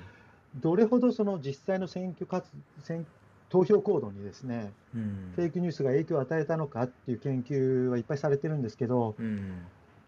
確実に影響があったとは少なくともアメリカの場合は言えないんですよね。うんで実際にそのじゃあどういうふうにフェイクが拡散していったのかっていうのを見ていくと、うんでもともとはロシアがの工作員が作った話でもですね、それを拡散してるのはうん新トランプのアメリカ人であったりとかであのお金目的のサイトがいっぱいあるんですよね、アメリカには。結局、うんクリックベイトでビュー稼ぎで広告費を稼ぐと。はい。でそういう人たちはもう嘘でも本当でも右でも左でもどっちでもいいので、うん。サイトを山のように立ち上げてですね、ヒラリーはああだとか、うん。トランプはこうだとか、両方ですよ。うん。民主党も共和党も、こう揶揄するようなデタラメな情報をバンバンバンバン、もうはいはい。毎日大量にえ600え本とか700本の記事をですね、1日で流してたんですよね。うんうんでも、バイラルになっていくもの、うん。シェアされるものはどっちかというと、新トランプのものが圧倒的に多かったと。でこれ、マセドニアのね、あのマケドニアか、うんマケドニアで、あのまあ、新トランプの偽情報がいっぱい作られてたっていう話題もはい。2016年になったと思うんですけど、はいはい。あのマケドニアのグループもですね、うん。あの両方作ってたんですよね。でもど、どっちかっていうと、共和党支持者の方が我々のコンテンツ気に入ってくれるようだと。うんなので、もうそっちにフォーカスするようにしたというような形で、うん。結局はやっぱりその、もともと分断化の進んでいる社会があったっていう土壌があったから、うんあのフェイクニュースってすごく効果があるんですよね。その分断の土壌がなければですね、フェイクを流しても、それほどみんな、そんなの嘘でしょ、それで終わってしまうっていうようなことがあるので、うん一概には言えないのかなっていう気がしますよね。ケンブリッジ・アナリティカも別に、ね、ロシアと関係ないですし、あれもお金目的ですよね、要するに。うんえーえー最高メトリックだかアナリシスだか忘れましたけど、はいはい。うん。結局ね、フェイスブック上で人々の行動をこう、まあ、モニタリングして、政治的な傾向を判断して、でその人たちをターゲットにして、あのまあ、キャンペーン情報を流すとかうん。いうことをやってたわけです、ケンブリッジアナリティカはね。で、彼らはアメリカで2016年にそれをやる前に、実際にインドネシアとマレーシアで、あの本当に有効なのかどうか試してますよね。うん。で、これもね、あの、ネットフリックスにドキュメンタリーがあるので、元ケンブリッジ・アナリティカのウィッスルブロワーのドキュメンタリーがあるそれ見ていただくと詳しいんですけど、うん。結局、ね、あでロシアが発端とな発端となっているのかもしれないんですけど、うん。その情報が実際に影響を与える段階にまでこう拡散していくところにはですね、うん。いろんな人たちが入り込んでますよね。で、そこにはやっぱり自国の人たちというか、うん。あの普通の人たちもいっぱいあのその情報戦に、まあ、加担しているとかさせられているのか分かりませんけれど、っうんていう状況ではあると思いますよねう。んえ今のですごい気になったんですけど、まあ、もともと分断のある社会にフェイクを、あの聞かせやすいっていうことがありましたよね。えっ、と、フェイクが聞きやすい国と聞きにくい国があると思うんですけど、えあります。例えばはいどこが聞きやすくて、日本とかはどのぐらいの位置になるのかなっていう、なんか。あのですね、偽情報って国とか文化っていうよりもですね、そのトピック別なんですよね。あはい例えば、その銃砲規制の話題で、アメリカに偽情報を流すとですね、あた瞬く間に広がるんですよね。はい。例えば、ね、ある大学の研究機関があの調査したところによると、うんあの銃砲銃を合法化した方が安全だみたいな研究結果が出たっていうような偽情報を流したとしてですね、アメリカだったらそれ瞬く間に広まると思うんですよ。同じ情報を日本に持っていってですね、あの銃の規制を取り外した方があの日本は良くなるんだっていう言説を流しても、おそらくみんな、何バカなこと言ってるので終わってしまうと思うんですよね。なるほど。そそれが世論を動かすような話にはならないと思うんですよ。でも逆に日本でその、ね、在日の方たちに対する誹謗中傷、あはい。そういう誹謗中傷にはよく嘘が混じってるんですよね。彼らはなんかうんものすごい税金の優遇を受けていて、あの日本人がこんなに苦労してるのに彼らは苦労してないみたいな話がこう、まあ、でたらめな情報をミックスして流れるんですけど、うんうんうんそういうのって瞬く間に日本で広まるじゃないですか。うんだからそのやっぱトピック別ですよね。うん、なるほどうん。だからその分断されてるトピックをうまく見つけると、はい。あのももし意図的にやるんであればですね、はいそそこを狙い撃ちすればうんかなり、あの偽情報って拡散しやすいんだと思います。はい。うんありがとうございます。あの、ええ今、エリコ山本さんからうんうん言ってるんですけど、トシさん、いい、うんお願いします。えりこさん。あの今日本はどうかなって思ったのは、うん彼女がこういうことを言ってくれたからなんですね。私も不思議に思っていたのが、ウクライナの偽情報を拡散しているグループが、コロナやワクチンの偽情報を信じている人たちが被っていることが多いっていう、うんうんうんうん確かにその指摘は時々ありますようんね。はい。あの陰謀論の中身がかぶってるんだと思うんですね。結局、あのこれ西側の陰謀だと。うん。うん、で、まあ、ね、ファイザーがお金儲けのために作ったウイルスで自分たちでワクチン作ったですとかう、ん。うん。あのまあ、これあの、イスラム教圏ではすごく多いんですけど、結局ワクチンっていうのはイスラム教徒をあの不妊、まあ、要するに子孫を作れないようにうん。するために、あの作られたもので打っちゃいけないですとか、うん。で結局その、まあ、西側が我々をダメにし、まあ、ディープステートを信じてる人たちとか、うん。まあ、こうだから話がかぶってるんですよね。なんか影の組織が、そのね、あの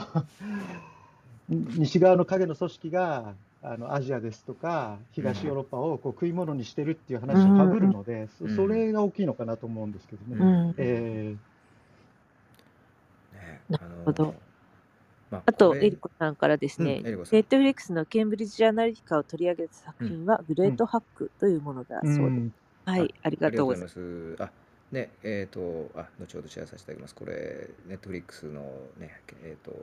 リンクいただきました。それから、えっ、と、今、こちらの先ほどのニューヨーク・タイムズのドキュメンタリー、えー Operation Infektion ですね、ロシアがどどのようにこう情報を、えー偽情報を流してきたかというようなドキュメンタリーですね。これ、えー先ほど、マサトさんからの、えー紹介があった、えードキュメンタリーのリンクをこちらに、えー貼らせていただきました。えーそれともう一個ご意見が来てるんですけど、いいですか？えっ、と、ひひこさん、エッチひこさんかな？はいえっ、と、拡散してしまったフェイクニュースを修正や否定する方法や正しいニュースに置き換える方法はないものでしょうか？うん、あ事後をチェックしたものを正しいニュースにそうですね。置き換える、これはどうでしょうかね、メディアであれば、メディアが自分たちでその誤りに気づいたら、今、インターネットえー逆にですね、まあ、良くも悪くも後から修正できるのでですね、その自分の媒体が出した記事を修正しようとすれば、えー修正することは、えー以前と比べてね、えー格段にやりやすくなったということはあると思うんですけども、これ、あの、じ自分の記事ではなく、うーまあ、まあ、要するに、じその書いたえ大元が修正しないと、結局、えーその修正というのは永遠にされないと、うん後に残ってしまうという状況になりこ。れはですね、あの、えプラットフォーム別では可能です。例えば、その Facebook 上だけという話であれば、あの IFCN の加盟団体の多くはですね、Facebook のあの第三者ファクトチェッカーとして、Facebook と共同であのファクトチェックしてますので、例えばあるユーザーがですね、ロシアのプロパガンダ記事をシェアしたと。うんであの IFCN の加盟団体がそれをあの、まあ、嘘だ、虚偽だと判断したうんっていうことになりますと、Facebook のアルゴリズム上でですね、うんそのリンクはもう虚偽だっていうふうに判断されるんですね。でうんそうするとその、その記事をそれ以降シェアしようとする人がですね、シェアって押すと、この記事はこのファクトチェック団体によって虚偽と判断されました、それでもシェアしますかっていう話、あの正し書きが出てくるんですね、シェアする前に。それでもシェアするって言いますと、今度もう一個正し書きが出てきてですね、これ国によってちょっとあのマーケットによって文言は異なるんですけど、はい。あの次にですね、あのまあ、シェアするのはね、言論の自由なのでシェアしてもいいんですけど、これ虚偽だって判断されてるので、ファクトチェックの記事は読みましたかっていう2段階ぐらい余計に押さないとダメなんですね。うんで、それでシェアしてもですね、まあアルゴリズム上で虚偽だとされてますので、自分はシェアしたと思ってても、友達のタイムラインとかですね、あの他の人たちにはほとんど流れていかないんですようね。んなので、Facebook 上だけであれば封殺することもできますし、そのリンクをシェアした、過去にシェアした人たち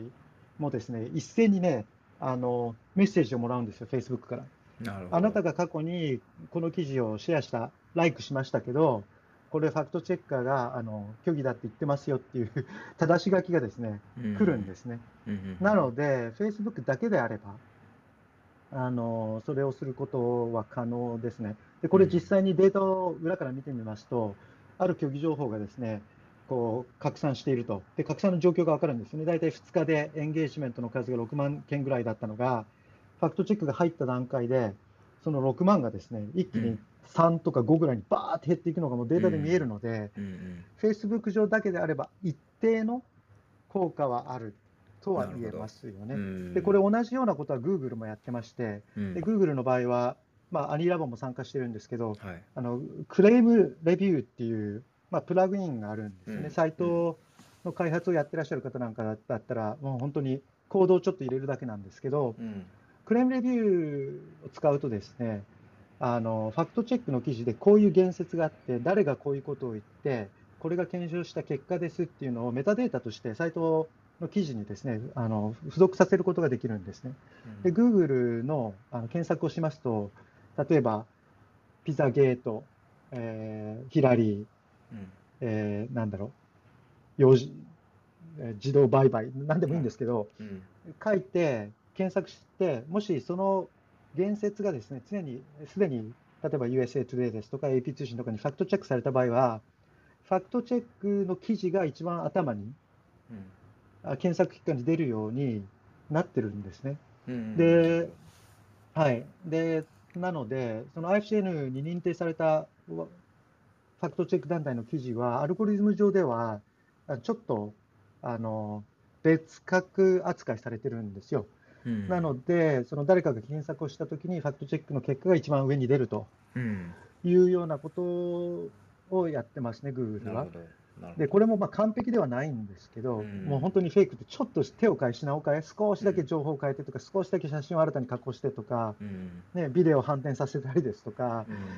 うん。ね、あの色色味をちょっと変えて、ホワイトバランスをわざと崩して流したりすると、もう引っかからないので、うん。あのいろいろ手を変え、品を変え、似たようなフェイクっていっぱい出てくるんですけど、まあ、プラットフォーム内だけであれば一定の効果はあるとうんいうことは言えると思うんですよね。うんえそれそれは大きいですよね。そのりうんそのコンテンツを流通させるそのプラットフォームがの内でそういうコントロールができるでそこにファクトチェックがしっかりああの効果を発揮しているっていうのは、ね、すごくあの大きいと思いますし、ね、非常に意味があることだと思いますよね。まあ、中長期的にね、先ほどのお話であの、まあ、裁判とかになった時に、えまあ、ファクトチェック非常に大事だというお話ありましたけどでもまあ短期的でねいくらあの、まあ、あまりにも膨大な量であの手に負えないなかなかこう処理しきれないというね限られたリソースの中で現状があるにせよやっぱりあの先ほどのようなね化学生物化学兵器の開発とかも大事な要所要所のあの大きなものに関してはしっかりファクトチェックすることによって少なくともこのようなプラットフォームでの配信規制配信の、えーまあ、この偽情報のルフを止めることができると抑えることができるというところにしっかりつながっているということはそうですね。たただ、うん、これ、うん、いや、まあ、その、でも、やっぱり切り分けしなきゃいけないのは、うん、その、実際に偽情報をシェアした人、必ずしもそれを全部信じてるわけではないですし、逆にそれを信じるしてる人たちの多くはそれを信じたいので、それをじゃあ嘘でした、流しませんでしたって言ったところで、じゃあ考えを変えるかっていうと、そうでもないっていうのもあの現状としてありまして、これもアメリカの研究なんかで、あの過去に偽情報を信じて投票した人たちなんかの、こう後追い調査でですね、インタビューとか、フォーカスグループですとか、あるいはまあ大規模なものですと、アンケートを取って研究してるんですけど、心理学者の話を聞くと、結局は、例えばそのバイデンさんが、うん、あのライブのインタビュー中に居眠りしてたっていう映像が拡散して、アメリカでは。うんうん、で、これを本当だって信じてたトランプさん支持者はいっぱいいたわけですよね。で、彼らにその後ですね、いや、これ実はあの加工された映像で、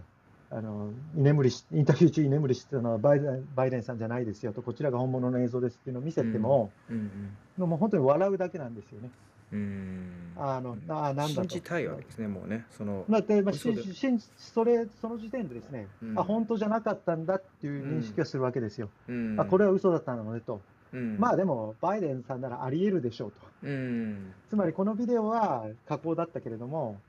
あの人はもう年寄りだから、うん、あのインタビュー中に寝ることなんかあるんだろうなっていうのは変わらないと言わ、うん、言うわけですよね、うんうんうん、で。そこには結局もう根底にある政治信条が固定化されてるので、はいはい、あのそこにあるニュースが本当だとか嘘だとかいうものをですね、うん、あの持っていってもそれほどその人の,、あの考え方とかあの投票行動に影響を与えるものではないっていうものが、あっていう結果が多いですね。で、これ心理学、まあ、最近の研究ではですね、一番よく言われているのは、実際にそのちょっと立ち止まって、はい、これ本当か嘘か、ちょっと真剣に考えてからシェアしましょうっていうことをやるとですね、うん、結構陰謀論とか、バンバン信じてた人たちも、うんあのこう教室に入れてですね、じゃフォーカスグループで、あの1時間あげますと、ここに5つの記事がありますと、ちょっと信憑して調べてみましょう、はい、インターネット使ってくださいってやるとですね、はい。うん、結構その、今までそれ信じてた人たちもなんか調べていくと、あれ、ちょっとなんか、結構細かい事実間違違ってるんだなっていうようなことをこう認識するんですよね。なるほど。なのでその、でも考えは変えないと。うんうん、だからその事実が事実でないかっていうことと、その本当にディープステートがあってですね、うん、あのまあ、ロスチャイルド家が世界を牛耳ってるっていう話を信じてる人たちは、そういう本当に細かいところの不正確さですとか、うん、そういうものはあまりその認めるんですけど、じゃあ、認めた以上、あなたたちがこう、ね、その大元となってる話も、ちょっと前唾ですよねっていう話をすると、いや、そうじゃないっていうふうになっちゃうみたいで。はい。ですね。あの、まあ、さっきエリカさんもおっしゃってくれたように、やっぱりこういう信じる傾向がある人が同じようなその偽情報や陰謀論を信じる、あの、信じてしまう傾向がある、拡散している傾向があるっていうのは、あの私もちょっとそれ実感してまして、私の個人的な小学生の時の友人、海外に住んでるんですけど、やっぱりですね、次から次にこんな情報があった、こんな情報があったって。あの偽情報とか陰謀論をね私にどんどんシェアしてくれるあの友人がいるんですよ。でやっぱり何かこうか隠されてるものがあってそれを暴かなきゃいけないっていうふうになんかそう根底を思い込んでるみたいでですねうんあの次から次にですねあのいやいややっぱりこれが出てきたあれが出てきたって言って議場をね あので本人が一番混乱してるんですよね。ねあのまあ、ですのであの先ほどジョーさんからねあの ABC ニュースアメリカのジョーさんからもあのコメントあって追加のコメントをですねいただいてたんですけども2020年のえ大統領選挙中ですねアメリカ。散々中国イコール悪と主張してきたトランプ支持者であり陰謀論を信じる人たちがえー今度は180度転換してですね中国中国を擁護するのです、えーというような、えーごめんなさいこのえー文脈としてはえーロシア侵攻を支援することになった場合ですね、中国がね。え。でまああのーまあそれは、えーそしてそれは仮に中国が台湾に侵攻しても同じだと思います。きっと、えー台湾にはですね、えーもしそうなった場合えーディープステートの秘密拠点があるとか、えー幼児人身売買の秘密拠点がありそれを潰すために侵攻しているのだという偽情報の拡散が予想予想されますと、えうん。えーいうようなコメントをねあのいただきましたけれどもやっぱりその、おまあ、本人の先ほどあの正人さんが言ってたあの心情っていうんですかね政治心情それからそのあのなんていうんですかその何を信じたいかというような、えーそういう傾向をあとはももしかしたら国によ国によってですねあの、えーいろいろとまた、えーそういうのが、えー背景がですね違ったり、えーすることもあるかもしれません。今日のニューヨーク・タイムズで面白い記事が出てたのでこちらシェアシェアさせていただきますね、えーあるとある国ではですねこのロシアの、えー行動ですねこの、おえーウクライナのお本当に、えーこの悲惨なですねこの状況侵攻をですね、えーある国では justify しているとそういう傾向があるようだというような記事なんですけれども、えー今こちらシェアさせていただきました。まあ本当にニューヨーク・タイムズがですねいろんな国にでインタビューをしたとベトナムからですねアフガニスタンブラジル南アフリカ中国までですね、えーいろんなところで、えーえーまあ、意見を聞いてみたと。であのーまあ西側の国ですねほとんどの西側の国ではその善悪論、まあ、プーチン悪いと、えーウクライナを守ってあげないといけないというスタンスで、えーまあ、世論が形成されたり報道されていることがあの多いということですけれども中立を保とうとしている国とかですねもっとその親ロシアの国も実はあると。で、まあ、そのような、国ではですねやはり、一般の人に意見を聞いてみても親ロシア的な発言をですねしている人たちが多いというような記事なんですね。で先ほどのその、ウォーあのクライシスアクターですね、えーそういう戦争、えーシーンを演じるようなアクターがあの実際にやっていてそのいてですね。フェイクフェイクウォーを、えー演じていると。そういうことも信じている人がですね、えーやはりブラジルでインタビューした中ではいるとかですねでそのようなあの背景としてやはりそのそのそれぞれの国々のですねロシアとの外交関係、えーそれからあのもともとですね欧米に対して反発的な国欧米に対してですね、えーよく思ってないえ国民感情があるというような国々も世界に多くあるわけですよね。欧米だってやってたじゃないかとあの散々ですね、まあ、アメリカのイラクとかあのイラク戦侵攻もそうでしたけれども、あの勝手にですねあの国連の了解とかも取らないで勝手に入っていって言いがかりだって戦争したじゃないかと。アフガニスタンだってもう散々やられたしねアフガニスタンの人から見たら反米の人もいいると。ですのでそのそのような国々の国民感情とかそれから国のですね外交政策ですねえーまあ、それに伴うそのそのそれぞれの国々のそのメディア、えー戦略、まあ、国営メディアのおその報道の傾向とかですね。そういうのがいろいろ影響して、まあ、あのこのようなプーチンの行動を justify するようなですね。あのい意見、えー発言をその世論をですね一部の国では持つようになっているというような、僕ニューヨーク・タイムズのお記事ですね。ですがでまああのーまあ、でまあこのようなもうこ国民感情があると先ほどのまあ偽情報といいますかあの、ね、一部の情報を若干こう歪めて、まあ、8割9割は事実関係そうなんですけど1割2割を微妙に変えることによって何か彼らの言いたいようなあるいは信じたいような、えー情報にですね、えーすり替えていってそれが拡散されていくというようなことが起こりやすい土壌がですね、えーあるんではないかというような、えー感じがいたしますがうんどうでしょうかねこういうこのような。うん、そういう、その傾向は我々のモニタリングではもうまさにその通りで、まあ、中国はね、あのかなりロシア寄りなうん。あの報道が国内ではされてますし、ネット、まあ、もちろん戦争反対という言って言ってる人たちも一定数はいるんですが、うん。あの大多数の人はね、あのまあ、こ国の息のかかったメディアが主な情報源ですので、そういう人たちはかなりロシア寄りですよね。その傾向はベトナムですとか、うん。あのまあ、バングラディッシュですとか、あまあね、ベトナム、タイ、カンボジア、ラオス、アジアにはあの新中国、新ロシアの国がいっぱいありますね、ミャンマーもそうですし、うんうん。そういう傾向はすごく見られますね。はい。うんえーありがとうございます。皆様、えー、と先ほどのエリコさんからいただいたネットフリックスのドキュメンタリー、えーですね。のリンクもこちらに貼らせていただきます。これはケンブリッジアナリティカに関するドキュメンタリーのえーとよ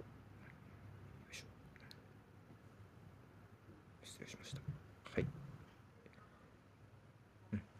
はい、うん。えーご参考ください。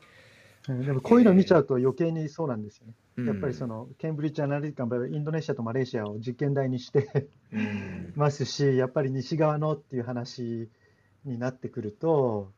そのこういう実例があるので、うん。なかなかねあのワクチンの話はもうまさにそうで、うん。あの CIA が大々的にパキスタンでやったあのワクチン行動のことをく皆さんご存知かどうかわからないんですけど、あのこれもね、ファーストドラフトっていう、まあ、これも、うんうん。えー SNS 上の検証なんかをはい。専門にやってる団体があるんですけど、そこの調査報道なんかでも出てるんですけど、うん。結局、アフガニスタンでですね、オサマ・ビンラデンがパキスタンに逃げてると、でうん。なんとかオサマ・ビンラデンの居所をつかみたいっていう時に、アメリカがですね、はい。パキスタンであの大規模なそのワクチン接種キャンペーンを張ったんですよね。うんう。んで、ワクチンを接種するときに、あの血を抜いてですね、うん。あのパキスタンの人たちの DNA を調べて、オサマ・ビンラデンの子孫、子供とうん。か親戚がどこにいるのかと。うん。いうことを調査できないかっていうのをやったんですね。で、これも明るみに出て、すごく問題になったんですけど、うん。これ実際にそれ行われた行われたんはいですか？はいはい、うええ。ん。あの血を抜いた血血を抜いたっていうか、まあ、なんか血液検査するのか、ーえ。あの何をやっていたのかよくわからないんですけど、うん。結局その、だま、マラリア、何のワクチンだったかも忘れたんえですけど、うん結局、まあね、その健康は大事ですから、あのまあね、CIA っていうか、アメリカが支援して、ワクチンを広めましょうってやってたんですけど、裏では、あのそのデータをもとに、医療データをもとにですね、うん。おオサマ・ビンラデンの居所がつかめないかっていうことを、まあデータそのものは、その医療関係者が取ってたのかもしれないんですけど、うん。それを CIA がちょっとその利用して、うん。あのビンラデンの居所をつかめないかっていうことをやったんですね。なるほど。で、それが明るみに出て、すごくスキャンダルになって、うん。でそうするとやっぱりね、あの反米の人たち、それ見たことかとうん。いう話になるわけですよね。さっきのね、あの都市の話じゃないですけど、うんうんアフガニスタン、もうちょっと遡ればね、うんあのニカラグアでもあの、そういう CIA の陰謀論的なものが検証されて実際に行われたっていう例がいっぱい出てくるわけですよね。うん、でそういう状況があると、やっぱりなかなかね、難しいですよね。一概にこれは全部嘘だとは言いにくいところもあって、そういうこともあるかもしれない、あるかもしれないと思わせたらもうそれで勝ちなので、うん嘘ついてる側はね。はいうん非常に難しいと思います。はい。うんいやありがとうございます。ね、あのーちょっと今日はだいぶあの詳しい話聞かせていただいてね深掘りができたかなと思ってますけどまだまだあれですね深掘りを、えー今後あのさせていただきたいようなあの案件とか事象っていうのがね今後も出てくると思いますしまたちょっと引き続きですね正人さんあの定期的にお付き合いいただきたいんですけどもぜひあの最後にいかがでしょうか？もうちょっと1時間半ねあっという間に経ってしまって本当にあの朝から付き合っていただいてね皆さんありがとうございます。あのマサさん言い足りなかったところとかあるいは質問でですね、東子さん、ひろこさん参加してすみません、これだけはありますか？ろしいですか？はい。あ、お願いしまうんす。あのですね、先ほどロシア側の、えー発信元が例えば国営メディアとか政府発表物に偽の情報がこう紛れ込んでいるみたいなことで、あのちょっとこれあのかなりあのニュースを読むものとしてはすごい深刻だなというふうに感じたんですね。やはりあの国営メディアとか政府発表物ってそれなりに、まあ、信用して読みたい、まあ、読んで、例えば民間のニュースがちょっといまいちわからないとか曖昧なところは政府発表物の、えー、と発表物で確認するみたいなことをやっているのでちょっとその政府発表物とか国営メディアに紛れてっていう意図的なものがっていうのがすごい深刻だなと思ったんですがその点もしご意見いただけたらと思いました。そそうですね、あの本当にこれ、難しい問題であの、どうすればいいのかっていうのはちょっとわからないんですよね。特に中国ですとか、あのまあ、アジアのほとんどの国では報道の自由がかなり規制されているので、英語がわかる、他の国の言葉がわかる人たちでないと、ネットで検索すれば、ね、他の見方も出てくるよっていう話もできないんですね。ベトナムに住んでて、ベトナム語しかできなければ、そのね、国営のメディアを信じなければ、そのし信じないとしても、じゃあ、じゃあどうするのっていう話になると、はい、結局ね、ね、ネット上の噂話の方がじゃあ信憑性があるのかという話になってしまうので、そういう意味では非常に確かにおっしゃる通り難しい問題ですね。でも逆に、報道の自由がですね、ものすごく守られている国であれば、これは多分、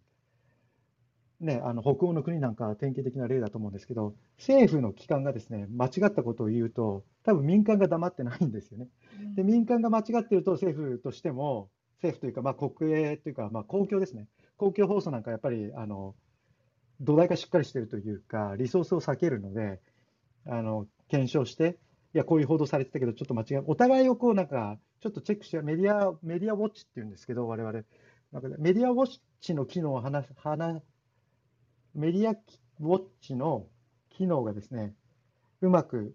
働いている国っていうのは比較的お互いのチェックができてるんじゃないかなとは思いますけどね。あうん、北欧にその機能が割と整っているという。うん、あのですね、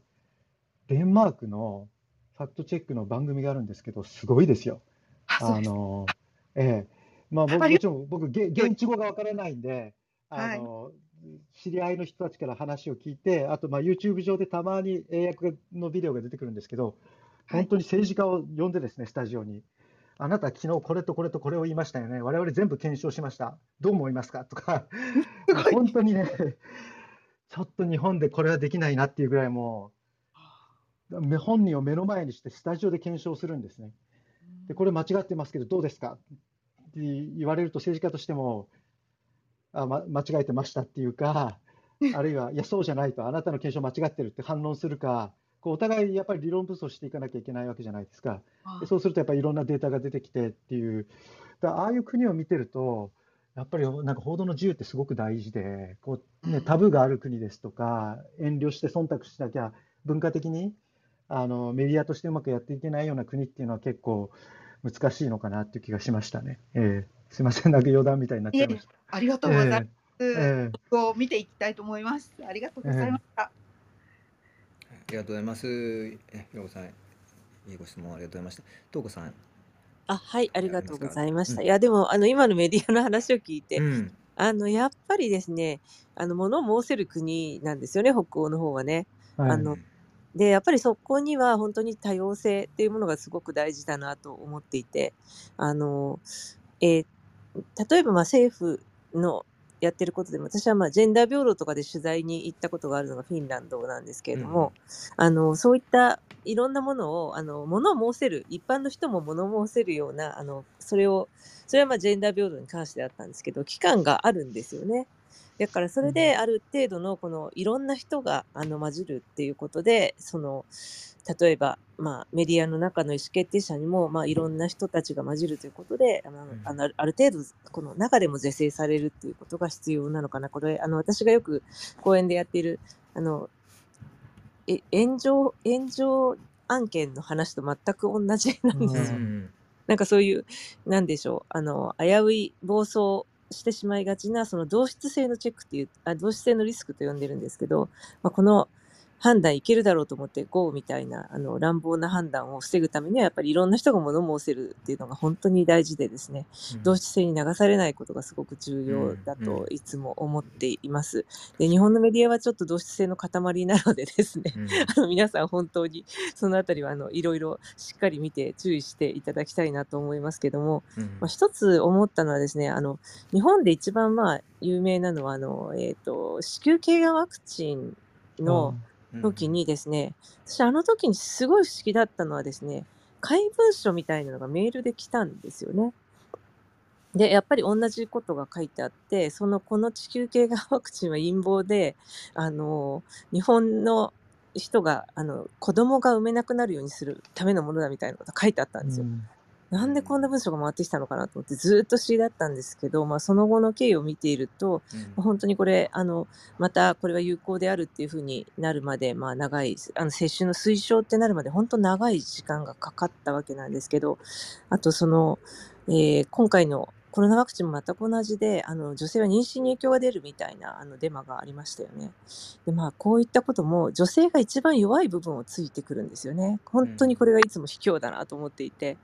やっぱりあの若いあの学生の中でワクチンを打たないっていう一定の層はお母さんがあのすごく心配してるからっていうようなことを言うんですよね。別にそこは全然強制できるものではもちろんないですし、また本当にこれ全く今回のことはね、わからないもの、人類が初めて経験するものなので、あの、まあ、仕方がないといえば仕方がないんですけど、いつもその偽情報っていうのは、女性が一番弱い部分、気にする部分、最後まで本能的に恐れる部分をついてくるので、本当に怖いなって思うんですよね。うん、すいません、なんかちょっと隔っちゃった意見でしたでしょうか。いやいやね本当に、あのー、ありがとうございます。あのね、いろん。なところにちょっとまた深掘りのたあの対象が見つかりそうでね、また、えー、どん。どん。議論していきたいと思うん。ですけれども、えー、とりあえずじゃあ今日はあのー、もう2時間近くあの経ってしまいそうなので この辺りで一回、えー、ですね、えー、お開きにしてまた次回、ま、梶本正人さんに、えーねえー、定期的にお時間作っていただいて入っていただければと思っております。えありがとうございました。ね、やっぱりこのなんて言うんでしょうかね、まあ、国営メディア、まあ、特に日本にいると、まあ、あんまり国営メディアを疑うという感じはないかもしれませんけどもああの、まあ、ロシアがいい例ですしあと多くの国ではね先ほど正人さんお話ありましたようにやっぱりあの、まあ、プロパガンダ的な報道をするようなあの国もですね多くありますので、えーね、でもしかしたらあのまああの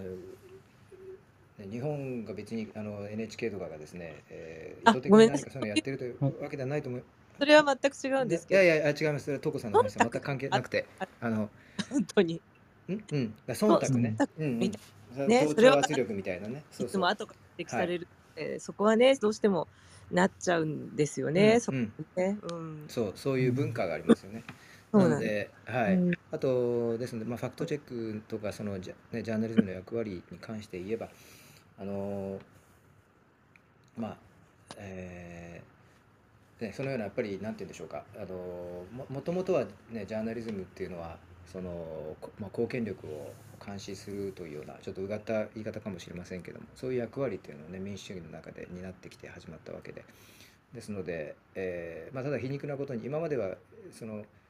で国民の人たちが一人一人やっぱり情報ですねその貢献力に対してチェックしたりあの本当にそうなんですかって調べたりすることができないのでジャーナリストが、代表してねそういうのをやっていて皆さんにお伝えしていたと。でまあ、そういうのが新聞とかテレビの報道だったわけですけれども今あのインターネットでこれだけ情報が拡散してきてですね。でそれで逆に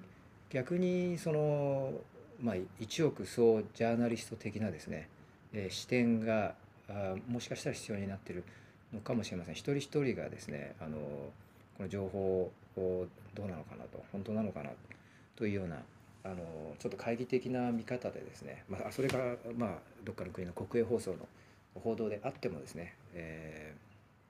ーまあ、あのある程度お先ほど正人さんも言ってましたけど7秒間ぐらい考えると これすごいという報道があってもすぐシェアしないで、えーねえーちょっとこう落ち着いて、えー分析してみようというお話ありましたけどやっぱそういう姿勢というのがあの今本当に必要になっているのかなと改めて感じましたけれど。そうですね。僕はあの日本はね、あの住んでないですもんね。うんあの日本出て二十何年も経ってるのであれなんですけど、やっぱりうんネットでたまに日本語のあのニュースのこうサイトなんかを見てて思うのは、うんまあ、日本は別に国営放送はないですね。NHK も公共放送ですし、うん国があの直接経営してるわけではないし、編集権限を持ってるわけでもないと。うんそういう意味ではやっぱり西側に近いあのメディアの形態だと思うんですけど、逆にですね、日本の場合はやっぱり民間ですよね。ちょっとその、例えばスプートニクとか、あのまあロシアは本当に、ね、あのタス通信だけではなくてですね、うんもっとこうネット向けの若者向けのサイトとかもいっぱい運営してるわけですよね。うんでそういうところの記事をなんか日本のスポーツ新聞みたいなところは結構転載してるんですよね。うんうんうんロシアでこんな報道があったとか、こんな記事があったとか、うん。そのまま、もう明らかなプロパガンダなんですけど、ロシアの、ね、サイトがこんなこと言ってましたっていう形で日本語にして転載するわけですよね。うん。あれはすごく問題あるなと思いますね。うんこれね、ええ。そう YouTuber もそういう方いっぱいいますね。でメディアが伝えないと言って、本当に偏ったプロパガンダみたいのをどっかから持ってきてですね、え。でこれは日本のメディアが伝えない私だけが伝える伝えているって言って、ええ。ものすごいもう有害というか極端な偽情報をですねうんまき散らしている人たちがたくさんのビュースを取って、みんなそれを今度信じてですねえこのメディアが伝えてないの私だけこれ知ったので伝えなきゃって言って拡散してるんですよね。うんその国の人たちも信じてないようなやつをその日本人の YouTuber とか一部のスポーツ新聞とかがねあのどんどんままことしやかに拡散してるんですよ。これ本当に危ないと思います。ねいや、あうん今回本当に頼りになるのはやっぱりあのお大手のメディアのこのねファクトチェックがしっかりしているところだなと思いましたね今回の戦争に関してはね。えうん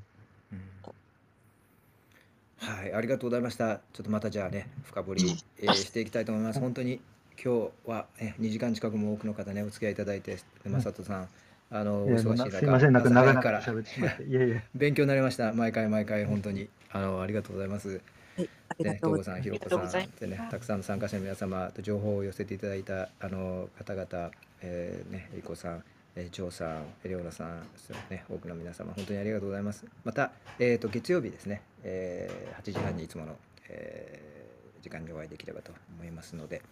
えー良い週末を